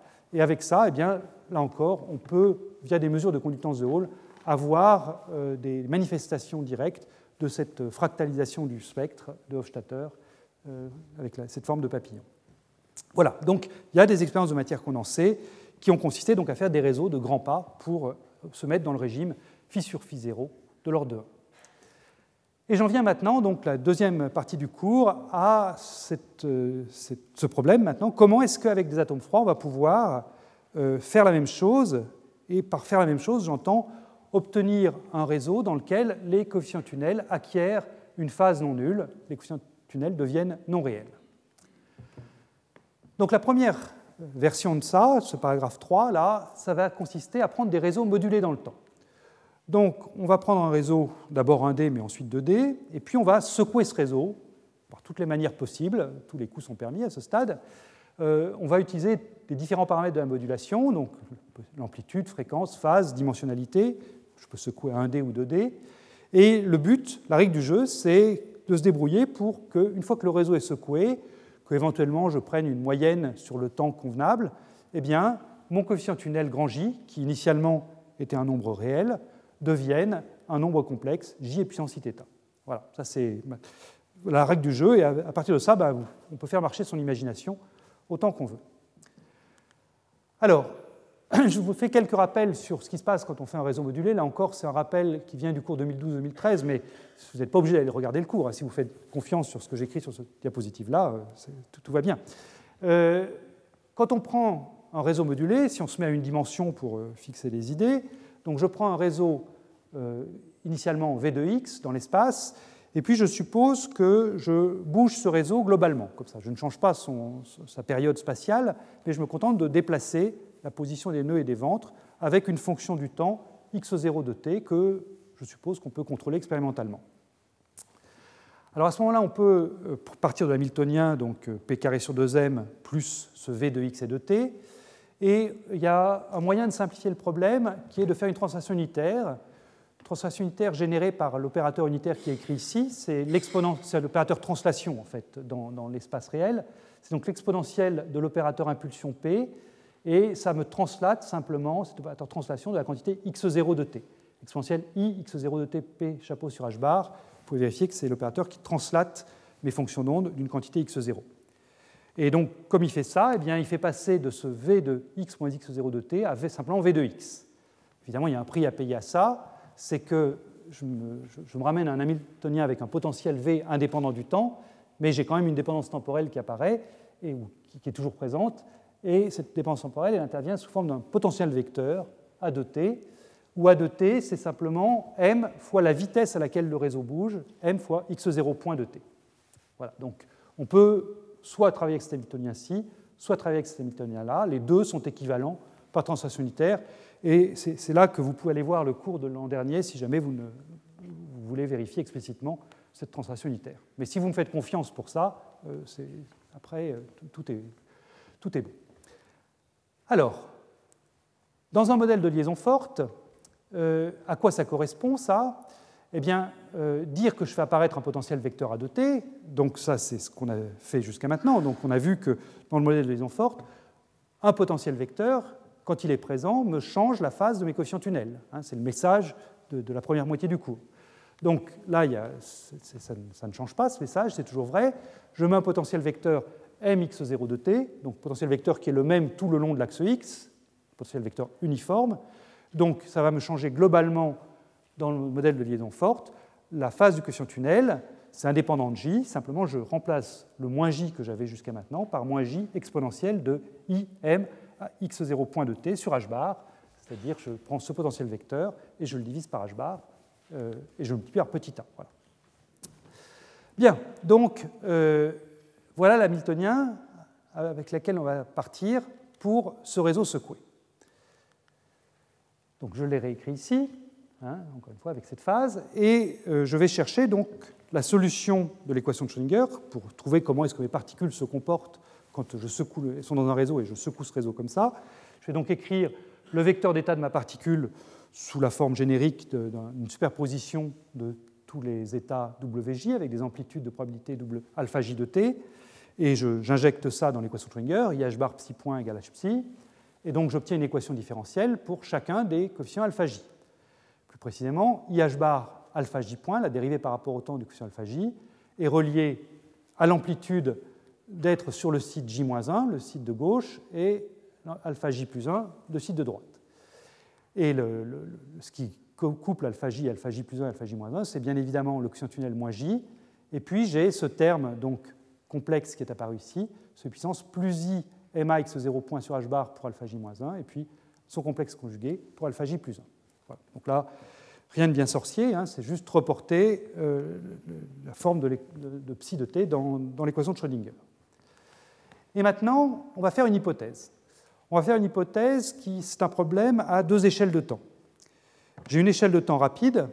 L'échelle de temps rapide, c'est ce qui correspond à la modulation du réseau. Donc ça va les, les fréquences qui se cachent dans le x0 point de t. Et puis, j'ai une échelle de temps beaucoup plus longue, un mouvement beaucoup plus lent, qui est le mouvement caractérisé par le coefficient tunnel grand J. Si vous voulez, h bar sur J, ça me donne le temps moyen que met la particule pour sauter du site J au site J plus 1. Et je supposais que cette échelle de temps caractéristique liée à l'effet tunnel est beaucoup plus longue que l'échelle de temps liée à la modulation du réseau, les, temps qui se cachent, ou les fréquences, si vous préférez, qui se cachent dans le x0 point de t. Alors si je fais ça, eh bien, je peux euh, travailler un petit peu euh, cavalièrement et prendre cette équation donc, qui a une dépendance explicite en temps via les x0 points de t et moyenner sur le temps ce coefficient-là et ce coefficient-là. C'est-à-dire que je récupère une équation différentielle pour mes alpha j avec des coefficients qui deviennent cette fois-ci indépendants du temps, ce que j'ai noté j bar ici et j bar étoile là, le étoile voulant dire le complexe conjugué, où j bar c'est simplement grand J, le grand J qui est en facteur ici, fois la moyenne sur une période du mouvement rapide, le, mouvement avec lequel le, réseau gigote, et puissance IM à x0 point de t sur h bar. Alors, si vous n'êtes pas convaincu par cette euh, approximation qui consiste simplement à moyenner le coefficient dans le temps de mon équation de Schrödinger, il y a moyen de faire des choses plus sophistiquées, c'est d'utiliser le point de vue de Floquet, qui consiste donc à écrire l'opérateur d'évolution sur une période entière de du mouvement rapide, et puis à chercher les états propres de cet opérateur d'évolution, les états de Floquet, et via ça, et donc avec un, développement en puissance de ce rapport entre les, le temps et enfin, l'échelle de temps courte et l'échelle de temps longue, eh bien on peut justifier cette moyenne temporelle. Mais bon, en moyenne court-circuiter toute l'approche de Floquet, c'est simplement prendre ça et dire ben, j'ai le droit de moyenner ce mouvement rapide dans l'équation. Donc je me retrouve donc avec un science J bar qui vaut ça, moyenne sur le temps de cette chose-ci. Qu'est-ce que je peux obtenir avec ça? Eh bien, la première chose qu'on peut obtenir, si on prend une modulation sinusoïdale, c'est une modification de l'amplitude de quotient tunnel. Ça, c'est quelque chose, encore une fois, qu'on avait regardé l'an dernier. C'est une expérience euh, qui a été faite par Ennio Arimondo euh, à Pise en 2007. Si je prends MA sur H bar fois x0 point de t égale simplement xi0, un paramètre sans dimension qui me caractérise la force de ma modulation, fois une fonction sinusoïdale du temps, sinus oméga t plus phi, eh bien, quand je dois prendre la moyenne de, ce sinus sur le temps, ça fait apparaître simplement la fonction de Bessel d'ordre 0, J0, c'est ce J0 calligraphié là, de mon paramètre sans dimension xi0. Donc ça me renormalise mon coefficient tunnel, ça ne lui donne pas une phase, hein, donc je n'en suis pas encore là où je veux arriver, ça ne lui donne pas une phase, mais ça le renormalise, ça peut même lui changer son signe, et là vous avez le résultat de Pise, qui est trouvé à Pise, où vous avez la valeur absolue du coefficient tunnel en fonction du paramètre xi0, où il retrouve bien la fonction de Bessel attendue. Incidemment, le même type de, physique se produit quand on étudie la dynamique d'un spin ennemi d'un champ magnétique en oscillation rapide.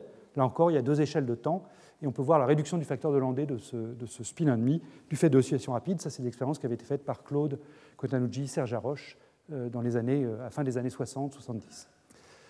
Voilà, donc ça, c'est bien, mais ça ne répond pas au cahier des charges de savoir modifier la phase du quotient tunnel. Alors, comment est-ce qu'on peut modifier la phase? Eh bien, un moyen de modifier la phase du quotient tunnel, c'est de prendre une modulation temporelle asymétrique.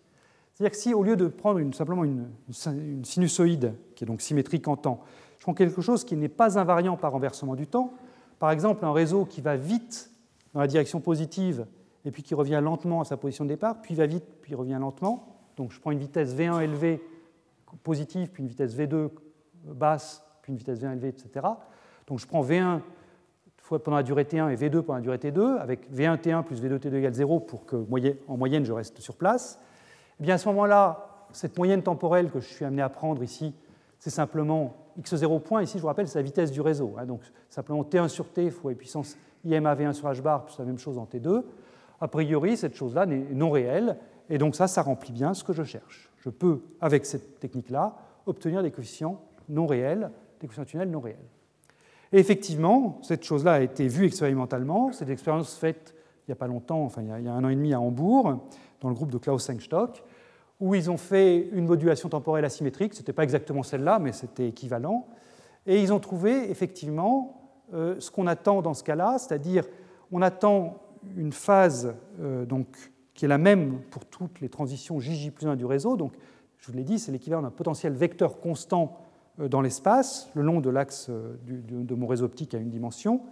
Et si vous vous souvenez de ce qu'on avait vu dans le cas d'une particule libre, dire que je mets un potentiel vecteur constant sur une particule, c'est dire que je déplace le bas de sa relation de dispersion. Hein, je pars d'une relation de dispersion qui est en p carré sur 2m, et un potentiel vecteur constant, ça me, prend simplement p carré sur 2m, ça me le remplace par p-a au carré sur 2m, donc ça me déplace le centre d'une quantité grand A. Et eh bien là, dans le réseau, c'est exactement la même chose qui se passe. C'est-à-dire que vous partez d'un potentiel vecteur nul quand vous ne mettez pas la modulation, et si vous faites une expérience de temps de vol, eh bien vous trouvez que vos particules sont essentiellement à l'impulsion p égale 0, avec des pics en plus et moins 2 h bar k. Et puis quand vous commencez à faire cette modulation asymétrique en temps, non invariante par renversement du temps, eh bien vous trouvez qu'effectivement, toujours par une manip de temps de vol où on fait une analyse en impulsion du nuage atomique dans le réseau, eh bien vous trouvez ce décalage du minimum de la courbe de dispersion qui correspond à ce potentiel vecteur constant. Donc, à une dimension, ce n'est pas encore ce qu'on veut faire, c'est à une dimension, il n'y a pas encore de magnétisme, mais au moins on est en, bon terrain, on, sait faire un potentiel vecteur non, enfin non nul, c'est-à-dire une phase non nulle des, des coefficients tunnels. Deuxième version pour changer la phase du coefficient tunnel avec une modulation, ça consiste à revenir à une modulation sinusoïdale, je reviens à une vitesse qui varie en sinus oméga t plus phi. Ça, on a vu qu'a priori, ça ne convenait pas si je me limitais à, ce que j'ai décrit jusqu'à maintenant, puisque je trouvais la fonction de Bessel d'ordre 0, J0 de xi0, mais phi n'intervenait pas. Mais il y a moyen d'être un tout petit peu plus rusé et obtenir non pas la fonction de Bessel d'ordre 0, xi0, mais d'obtenir J1 de xi0, donc la fonction de Bessel d'ordre 1, fois e puissance phi. Et l'idée pour ça, c'est de profiter d'une résonance. Alors, comment est-ce qu'on va s'y prendre pour ça? Je vous avais dit qu'on avait, on avait droit de laisser libre cours à son imagination. Donc, les gens ne s'en sont pas privés, et donc il y a plein de méthodes comme ça, et donc c'est celle-là que je vais vous décrire.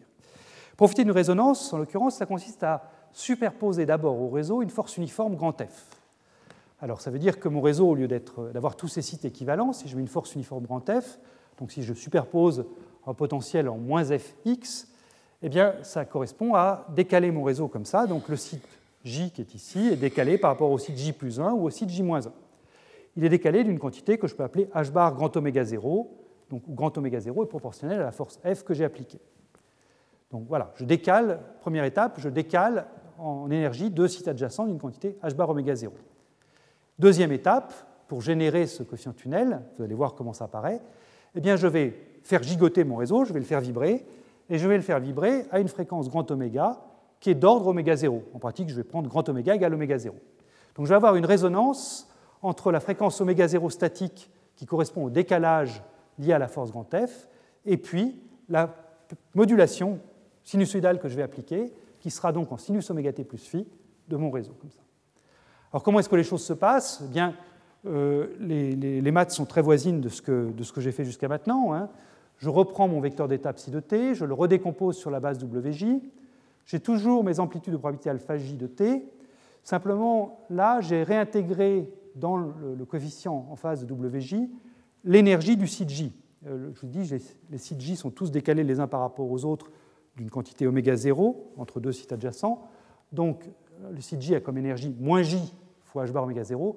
Donc je réintègre ça dans la phase que je mets devant mon, WJ. Si je n'avais pas d'effet tunnel, les alpha J seraient, constants, du coup, puisque la puissance moins IET sur H bar habituelle de la mécanique quantique est déjà pris en compte euh, via, ce, coefficient-là, euh, qui est l'oméga 0 euh, lié à la force. Donc maintenant, quand je prends en compte l'effet tunnel, donc les alpha J évoluent, et ils évoluent toujours sous la forme de la même équation. Hein. alpha J point est couplé à alpha J plus 1 et alpha J moins 1. Ici, j'ai le même coefficient qu'avant, simplement j'ai le moins oméga 0t qui est apparu, lié au fait que l'énergie du site J plus 1 et l'énergie du site J n'est pas la même, diffère d'oméga 0, donc c'est le moins oméga 0t qui est là. De la même façon, je, je retrouve aussi ici. Et donc, si je réapplique ma, technique un peu brutale de prendre la moyenne sur le temps de mes coefficients, euh, ici, ces coefficients qui varient vite, donc j'ai cette expression-là pour la vitesse de mon réseau, réexprimée toujours à l'aide du coefficient sans dimension xi 0 fois sinus oméga t plus phi.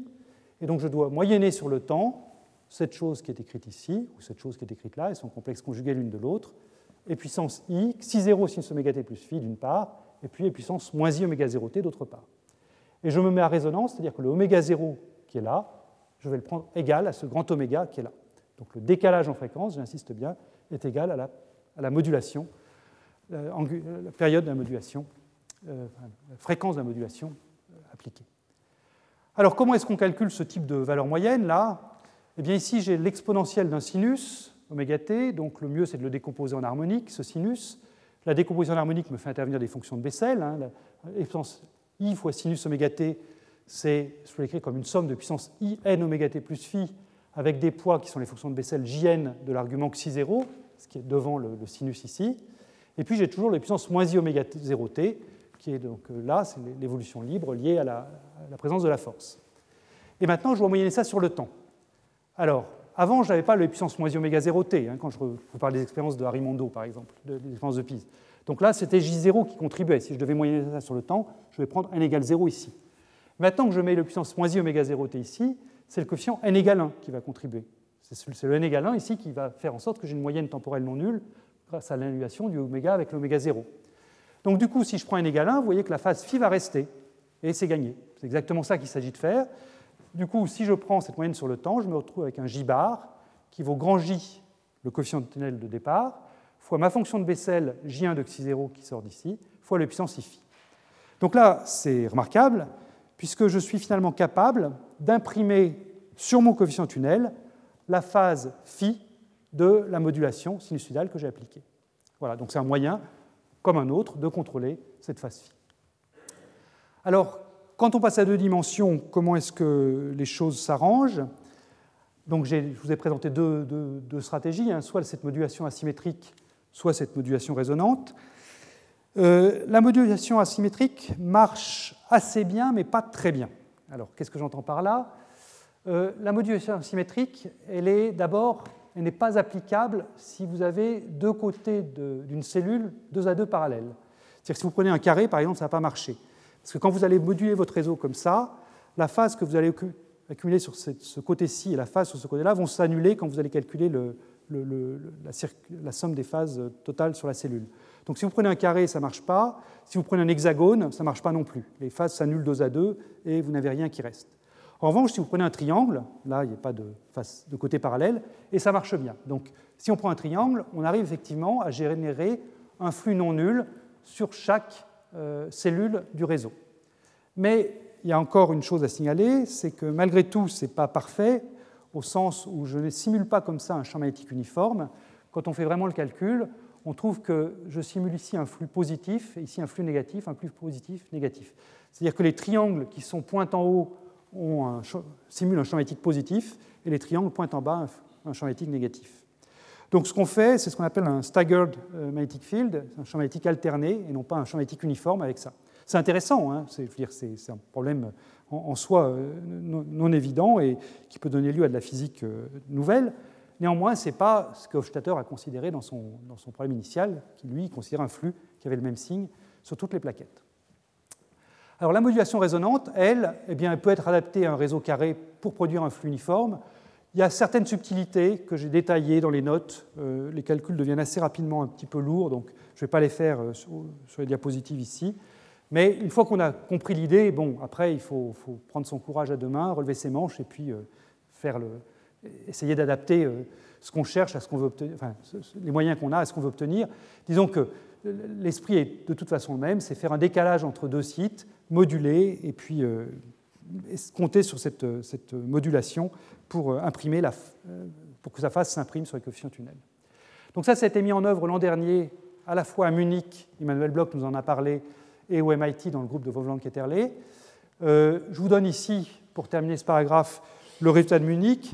Emmanuel Bloch l'a déjà présenté dans son séminaire, donc je peux aller très vite. Euh, ce qu'ont fait les gens de Munich, c'est donc partir d'un réseau carré à deux dimensions.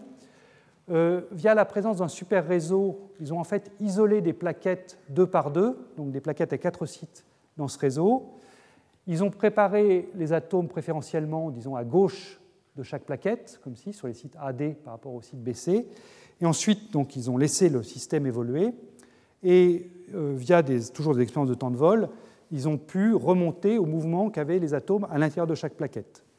Et en faisant ça, eh bien, ils ont vu que le mouvement de chaque atome dans chaque plaquette, des atomes dans chaque plaquette, était un mouvement chiral, qui était finalement la version discrétisée du mouvement cyclotron, euh, de la rotation du mouvement cyclotron. Et euh, l'accord entre théorie et expérience était, bon, puisque vous avez la courbe continue ici, je crois que c'était la, courbe théorique qu'ils attendaient compte tenu de leurs conditions initiales, et les points sont les points expérimentaux. Donc, au moins au niveau de, ces plaquettes deux par deux sites, euh, on peut dire que l'idée de faire un champ magnétique artificiel a bien été remplie euh, sur ce réseau à deux dimensions. Voilà. Donc ça, c'est ce qu'on peut faire avec ces réseaux modulés en temps. Et dans la toute dernière partie du cours, j'aimerais aborder une autre méthode euh, qui, marche bien, enfin qui devrait bien marcher, elle n'a pas encore été mise en œuvre, mais qui devrait bien marcher pour euh, simuler ces champs magnétiques, qui est d'utiliser plusieurs états internes. Et c'est là que va intervenir la notion d'effet tunnel assisté par laser. Alors, utiliser plusieurs états internes, c'est donc se donner un atome avec différents états. Je vais me limiter à un atome à deux niveaux pour simplifier, et je vais appeler ces deux, niveaux niveau interne G pour ground state et E pour excited state. Et je suppose donc que ces deux niveaux sont séparés par l'énergie H bar oméga 0. Comme j'ai déjà dit plusieurs fois, hein, si euh, vous voulez travailler avec des atomes alcalins, ces deux états internes qu'il faudra prendre, ce sera plutôt deux états, deux sous-niveaux de l'état fondamental qui seront couplés par une transition Raman plutôt que par une transition directe à un photon. Mais ce que je vais vous dire à ce stade s'appliquera tel quel. Il faut juste refaire le, dictionnaire pour passer euh, un photon, deux photons, etc. Mais la physique sera la même et l'algèbre également. Donc, prenons notre atome à deux états internes et commençons par une géométrie relativement simple, qui est une géométrie de réseau à une dimension. Donc, je suppose que j'ai un réseau à une dimension pour l'état fondamental G, avec un pas que je vais noter petit b. J'ai un réseau à une dimension pour l'état excité petit e, avec le même pas petit b. Et je mets ces, les deux réseaux face à face. Je les sépare par une distance petit a. Donc, si vous voulez, je suis en train de faire une sorte d'échelle et les deux réseaux optiques à une dimension sont les deux montants de l'échelle, le montant gauche et le montant droit. Puis après, je vais mettre des barreaux sur l'échelle, mais pour le moment, j'ai les montants de l'échelle. Voilà, donc euh, voilà mon, point de départ. Donc, a priori, en l'absence de tout laser, ce que j'ai, c'est que j'ai un effet tunnel euh, le long de, cette ligne verticale ici, caractérisé par un coefficient J, et j'ai également un effet tunnel caractérisé par un coefficient J le long de cet axe-là. Maintenant, j'envoie un laser sur mon système, voilà, euh, que j'envoie dans la direction euh, du réseau, comme ceci. Donc ce laser a une certaine phase, c'est une onde plane progressive, donc une phase de puissance IKY, et ce laser va m'induire des transitions entre les états G et les états E. Donc un atome qui est ici, dans l'état G, va pouvoir absorber un photon laser et passer dans cette limite de liaison forte sur ce site-là, ici, et euh, cette transition va se faire, va s'accompagner, vous allez le voir dans un instant, par l'absorption d'un faisceau laser. Donc la phase du laser à cet endroit-là va s'imprimer sur la phase atomique qui est là. Et c'est exactement ça l'idée, c'est que cette impression de phase du laser sur la fonction atomique va jouer le rôle d'un coefficient tunnel avec une phase non nulle, un coefficient tunnel complexe. Donc, le couplage avec laser permet à l'atome de sauter d'un montant de l'échelle à l'autre, donc ça crée les barreaux, si vous voulez. Je suppose que le site qui est là, le site de la ligne L ici, est suffisamment loin de ce site-là pour que ce couplage, le, saut de là à là, soit négligeable. Les ordres de grandeur euh, marchent bien en pratique, donc je peux me limiter aux sauts euh, horizontaux ici. Je ne vais pas prendre en compte les sauts sur cette diagonale-là ou celle-là. Ils auraient une amplitude de probabilité beaucoup plus faible. Donc si maintenant j'écris l'élément de matrice tunnel le long de cette ligne J ici, eh bien qu'est-ce que je trouve quand on développe? Eh bien, on, trouve, on voit apparaître la fréquence de Rabi associée au laser, donc kappa, on voit apparaître l'élément de matrice H bar kappa sur 2. J'ai la phase du laser sur la ligne J qui apparaît naturellement, puisque comme toujours, hein, la fréquence de Rabi a une phase qui est liée à la phase du laser, donc je vois apparaître cette phase, comme je l'avais vu apparaître quand on avait étudié le problème de l'atome en mouvement dans l'espace libre. Donc la phase du laser sur la ligne J, c'est e puissance ij fois la k, le, vecteur d'onde du laser, fois y, qui, est donc jb, pardon, ik fois jb. Et puis j'ai une sorte de facteur de Frank-Condon, diraient les, physiciens molécularistes, c'est-à-dire j'ai le recouvrement entre l'état spatial initial que j'ai ici pour l'état G et puis l'état final que j'ai là pour l'état E.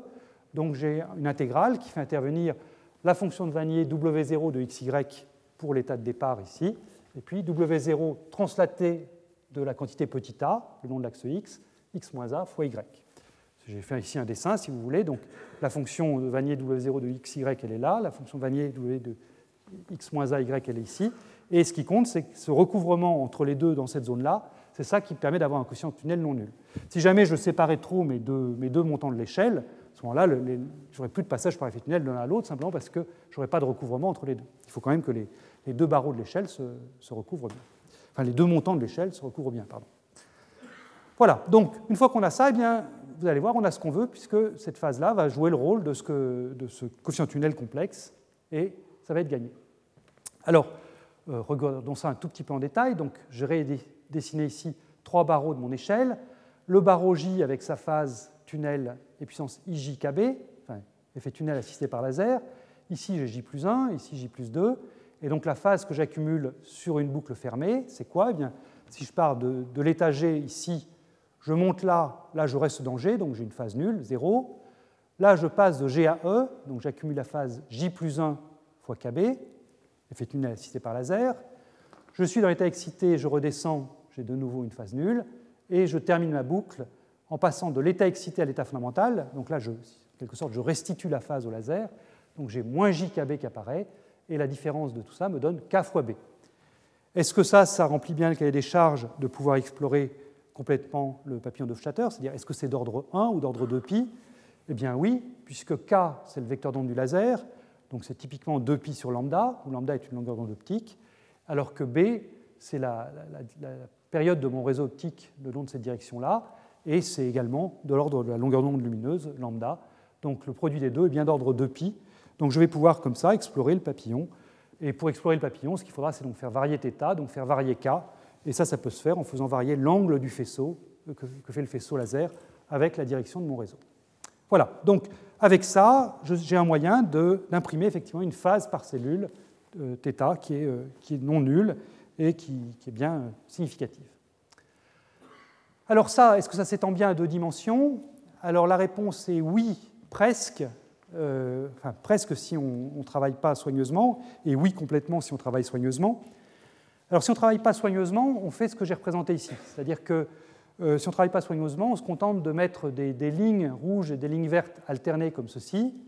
On envoie un faisceau laser qui va donc induire l'effet tunnel euh, le long des directions horizontales. Le long des directions verticales, je vous ai dit, hein, l'effet tunnel est, normal, c'est le réseau, l'effet tunnel habituel dans un réseau. Et si je fais ça, eh bien, ce qu'on a vu à la diapositive précédente, c'est que là, on va générer des phases phi, ici, mais on peut facilement se convaincre que dans cette géométrie-là, euh, la phase que je vais générer sur cette colonne-là sera moins phi.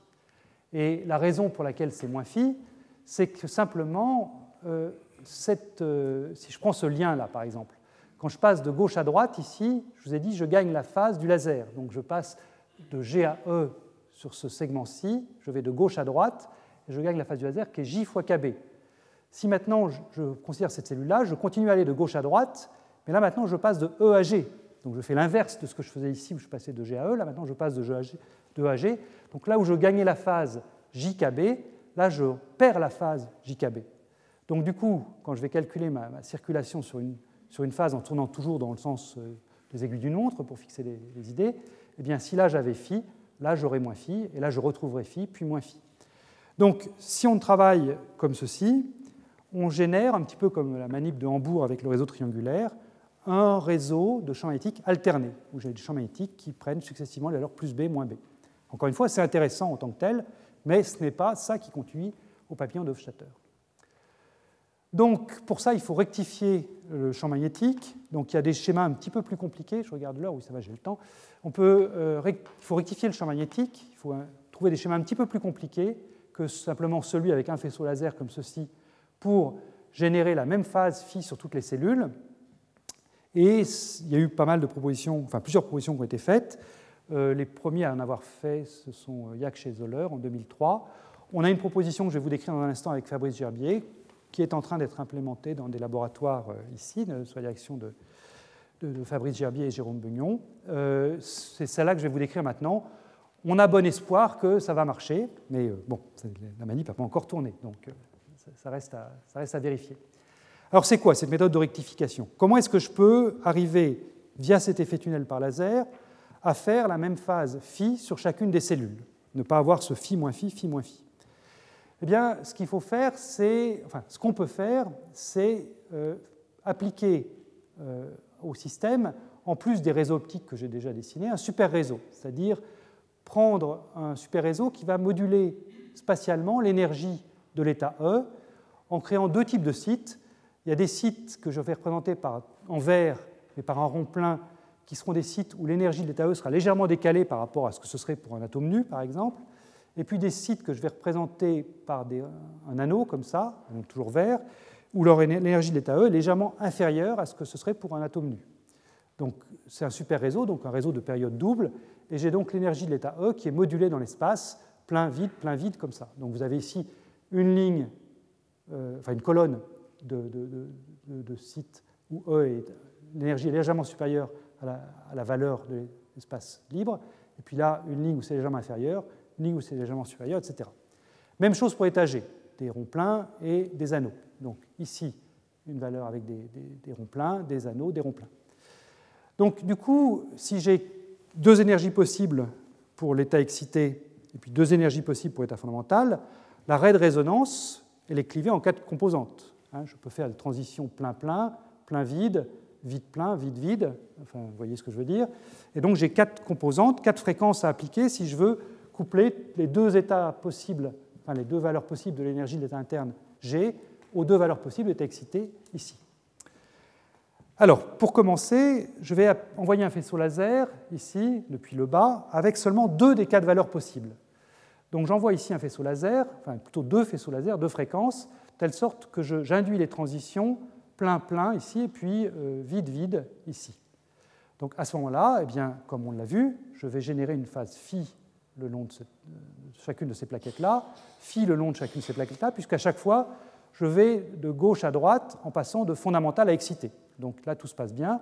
J'ai la même phase phi ici que là, que là. En revanche, comme je n'ai pas mis les bonnes fréquences dans ce faisceau laser-là, je n'induis pas du tout de transition d'effet assisté par laser entre ce de plein vers vide ici ou de vide vers plein là. là pour le moment, j'ai bloqué, j'ai si des échelles indépendantes les unes des autres.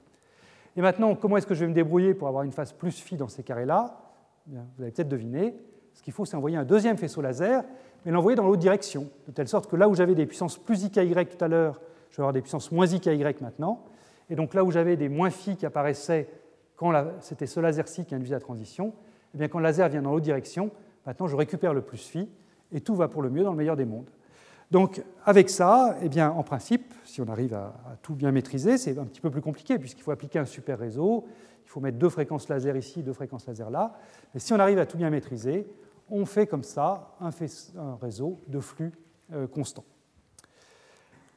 Alors, question maintenant, puisque je vous ai présenté finalement dans les parties 3 et la partie 4 deux stratégies possibles, soit secouer le réseau sans tirer parti des états internes, soit ici cette méthode pour tirer parti des états internes avec euh, cet effet tunnel assisté par laser. Question, est-ce qu'on peut comparer les, promesses des deux méthodes? Alors c'est toujours difficile de faire de la prospective. Euh, ce que je pense, c'est que, euh, a priori, il y a un petit peu plus de contraintes à remplir sur les réseaux secoués. Et donc, les réseaux secoués, qui ne tirent pas parti des états internes, vont peut-être être plus difficiles à pousser à long terme si on veut aller vers des effets un peu subtils de type effet Hall quantique. Et je m'explique euh, pourquoi je dis ça.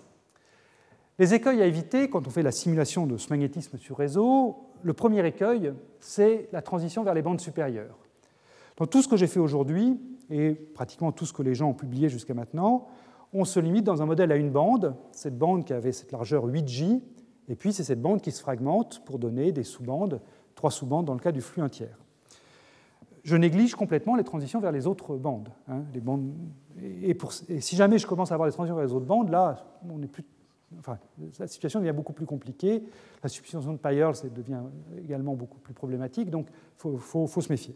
Donc ça, c'est le premier écueil, et ça, je dirais, ce sera toujours un écueil à éviter, quelle que soit la stratégie qu'on utilise sur un réseau. Et puis, par ailleurs, quand je secoue mon réseau, bien, il peut y avoir du chauffage lié aux vibrations. Je veux dire, c'est jamais euh, indolore de, de commencer à agiter un système il peut y avoir des, problèmes liés à ça. Donc, essayons de mettre des chiffres là-dessus. Je prends par exemple le cas d'un réseau tilté plus secoué, euh, qui je vous ai dit ça, marche bien à 2D, c'est ce qui a été implémenté à Munich et au MIT. Donc si je veux éviter les transitions interbandes, donc ici j'ai fait un petit dessin, euh, j'ai représenté mon réseau optique, j'ai représenté la bande fondamentale avec laquelle on a travaillé aujourd'hui, donc c'est la fonction de Vanier qui est ici, ou la fonction de Vanier qui est là pour ce site-là, etc. Et puis dire que j'ai d'autres bandes, c'est dire que sur ce même site, j'ai une autre fonction de Vanier là, une autre fonction de Vanier pour ce site-là, etc. Et j'appelle grand delta l'écart en énergie entre la, bande fondamentale avec laquelle je travaillais et puis la bande supérieure. Donc si je veux éviter les transitions interbandes, quand je tilte mon réseau comme ça, eh bien, il faut que le décalage h bar oméga 0 entre deux sites euh, adjacents soit petit devant delta. Si je prends oméga 0 de l'ordre de delta, bah là évidemment, mon atome dans la bande fondamentale pourra sauter vers la bande, première bande excitée, puis après bah, je pourrai avoir une sorte de mouvement catastrophique. C'est l'équivalent des transitions landozénaires pour les oscillations de blocs. C'est bon, pas, pas bon. Donc il faut que je prenne grand oméga 0 petit devant delta. Par ailleurs, si je veux éviter le chauffage dû aux vibrations, eh bien, il faut que j'ai une très bonne séparation de mes échelles de temps. Hein, je vous ai dit l'heure que j'avais deux échelles de temps problème, une échelle de temps rapide qui était la fréquence à laquelle je secouais le réseau, grand oméga, et puis j'avais une échelle de temps lente qui était l'effet tunnel, grand J. Eh bien, si je veux être capable de bien séparer ces échelles de temps, de bien identifier des variables rapides et des variables lentes, il faut que grand J, mon effet tunnel, soit très petit devant oméga. Et l'effet tunnel que j'obtiens après renormalisation, avec sa phase, J bar, il est au plus d'ordre J. Donc, si je me souviens par ailleurs que grand oméga, la fréquence de modulation, doit être prise égale à oméga 0, l'écart entre, entre les, deux, les, deux, sites ici, eh bien, je me retrouve avec une double inégalité pour mon coefficient tunnel. J bar doit être très petit devant grand oméga, qui doit être lui-même très petit devant delta. Et ça, quand on met des chiffres, si je dis que je veux un facteur 10 à chaque fois par sécurité, eh bien, ça, fait des, ça conduit à des coefficients tunnel extrêmement petits, parce que le delta que je prends ici ne peut pas être arbitrairement grand. Je veux quand même avoir de l'effet tunnel. Donc il ne s'agit pas de prendre des réseaux qui ont des profondeurs colossales. Je veux maintenir un effet tunnel raisonnable entre les différents sites. Donc mon delta qui est ici est limité à quelques énergies de recul, peut-être une dizaine. Et du coup, si je mets un facteur 10 à chaque fois ici, eh bien le J bar que j'obtiens ici est très très faible. Alors quand il s'agit de faire une manip à un atome, ça marche bien. S'il s'agit d'aller vers des états fortement corrélés et de regarder des protections par des gaps liés à des états de, hall quantique fractionnaire, par exemple, là, ce sera beaucoup plus difficile à implémenter. Si je passe maintenant à l'autre stratégie, qui est l'effet tunnel entre états internes différents, eh là, je dirais que j'ai qu'une seule inégalité à satisfaire. Je n'ai pas cette séparation d'échelle de temps rapide et lente. Là, le laser est résonnant avec les atomes, donc imprime naturellement sa phase. En revanche, je dois toujours éviter la transition vers les bandes supérieures. Ça, ça reste toujours vrai, c'est toujours le danger principal à éviter. Mais je me retrouve avec une seule inégalité, simplement que la fréquence de rapide du laser kappa, qui est d'ordre J bar, le coefficient tunnel renormalisé que je produis, eh bien ça, ça doit être petit devant delta. Et ben, gagner un facteur 10 là-dedans, ça peut être quelque chose de décisif. Donc ça, me semble, moi, plus favorable d'avoir les, états internes différents que le réseau tilté secoué si on veut se projeter à long terme. Néanmoins, il est clair que dès qu'on commence à mettre plusieurs états internes dans le problème, on ouvre une autre boîte de Pandore, qui est la boîte de Pandore des collisions inélastiques. Là, dans le cas du réseau tilté et secoué, les atomes sont dans l'état fondamental interne, donc il n'y a pas trop à soucier des collisions inélastiques, hormis peut-être des collisions à trois corps. Là, en revanche, euh, si on commence à peupler des états excités, ben, on peut avoir des collisions excitées-excitées ou excitées fondamentales qui, elles aussi, libèrent de l'énergie. Mais ça, à ce moment-là, ça va dépendre beaucoup de l'espèce atomique qu'on va considérer, ça va dépendre des taux d'occupation de chacun des sites du réseau. C'est assez difficile de, conclure comme ça en général. Il faut regarder au cas par cas si ces collisions élastiques peuvent être un problème significatif ou pas. Voilà, donc je termine. Je termine par un bilan, euh, un bilan de tout ce qu'on a fait dans, ces derniers cours, dans ces trois ou quatre derniers cours, où on a étudié donc euh, toutes les méthodes pour simuler ce magnétisme orbital avec des atomes.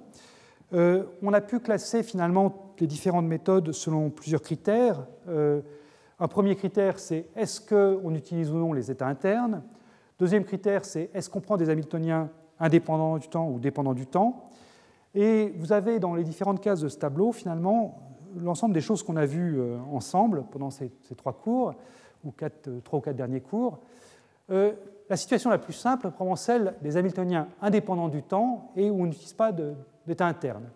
Et ça, eh bien, ce qui rentre dans cette case-là, c'est les rotations cinétique conservées. C'est si je suis capable de mettre des atomes dans un piège qui a une très bonne symétrie cylindrique et puis donc, mettre beaucoup de moments cinétiques via des techniques d'évaporation, et puis laisser les atomes trouver leur état fondamental par, euh, donc, refroidissement par évaporation, eh bien là, à ce moment-là, je n'ai pas de dépendance en temps de l'hamiltonien, donc pas de risque de chauffage, a priori, pas d'utilisation interne, donc pas de, pas de, collision qui pourrait être mauvaise. Donc ça, c'est, je dirais, a priori sur le papier, euh, assez pur comme situation. Si j'utilise des états internes, mais si je me limite aux hamiltoniens indépendants du temps, eh bien, on a les notions de phase de Berry qu'on a vues, il y a les réseaux de flux dont a parlé Nigel Cooper la semaine dernière dans son séminaire, on a l'effet tunnel assisté par laser qu'on a vu un instant, on a le couplage spin-orbite aussi qu'on a vu la semaine dernière. Tout ça, ça rentre dans la case Hamiltonien indépendant du temps et utilisation d'état interne. Dans cette case-là, où les Hamiltoniens indépendants du temps et pulsation, euh, donc une pulsation oméga, eh bien, on peut classer deux, trouver deux catégories. Ce qu'on a fait aujourd'hui avec nos réseaux secoués, c'était de se dire je secoue à une fréquence élevée, grand oméga, c'est une fréquence, donc oméga est une fréquence rapide dans le système, je moyenne sur grand oméga et je cherche avec ça à produire une certaine fréquence cyclotron oméga c, qui est la phase qui intervenait dans les, coefficients tunnels, qui est reliée à la phase qui avait dans les coefficients tunnels. Donc là, on est dans le cas où grand oméga, la fréquence dépendante du temps, est, la, pulsation, de la Hamiltonienne dépendante du temps est grande devant oméga c. Un autre cas qu'on a vu, c'est la rotation forcé avec un agitateur tournant, à ce moment-là, l'agitateur tournant bouge à une fréquence grand oméga qui est de l'ordre de la fréquence cyclotron qu'on veut faire. Et puis il y a une dernière case qu'on n'a pas regardée, mais dans laquelle il y a eu des propositions récentes, qui est le couplage spin-orbite. Alors, couplage spin-orbite, il a forcément plusieurs états internes, puisque ce que j'appelle spin, ce sont des états internes, donc il a forcément plusieurs états internes. Et ce couplage spin-orbite, on peut le faire non seulement avec des Hamiltoniens dépendants du temps, mais également avec des Hamiltoniens qui dépendent du temps, et j'ai donné quelques références dans les notes là-dessus. Voilà, ça termine ce que je voulais vous dire sur le magnétisme à une particule.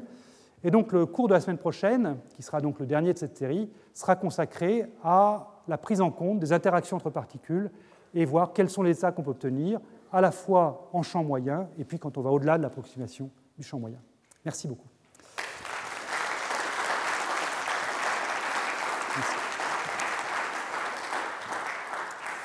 Et donc, d'ici une demi-heure ou 25 minutes, le séminaire de David Guériodelin sur les courts-circuits à la diabéticité. Retrouvez tous les contenus du Collège de France sur www.colège-2-france.fr.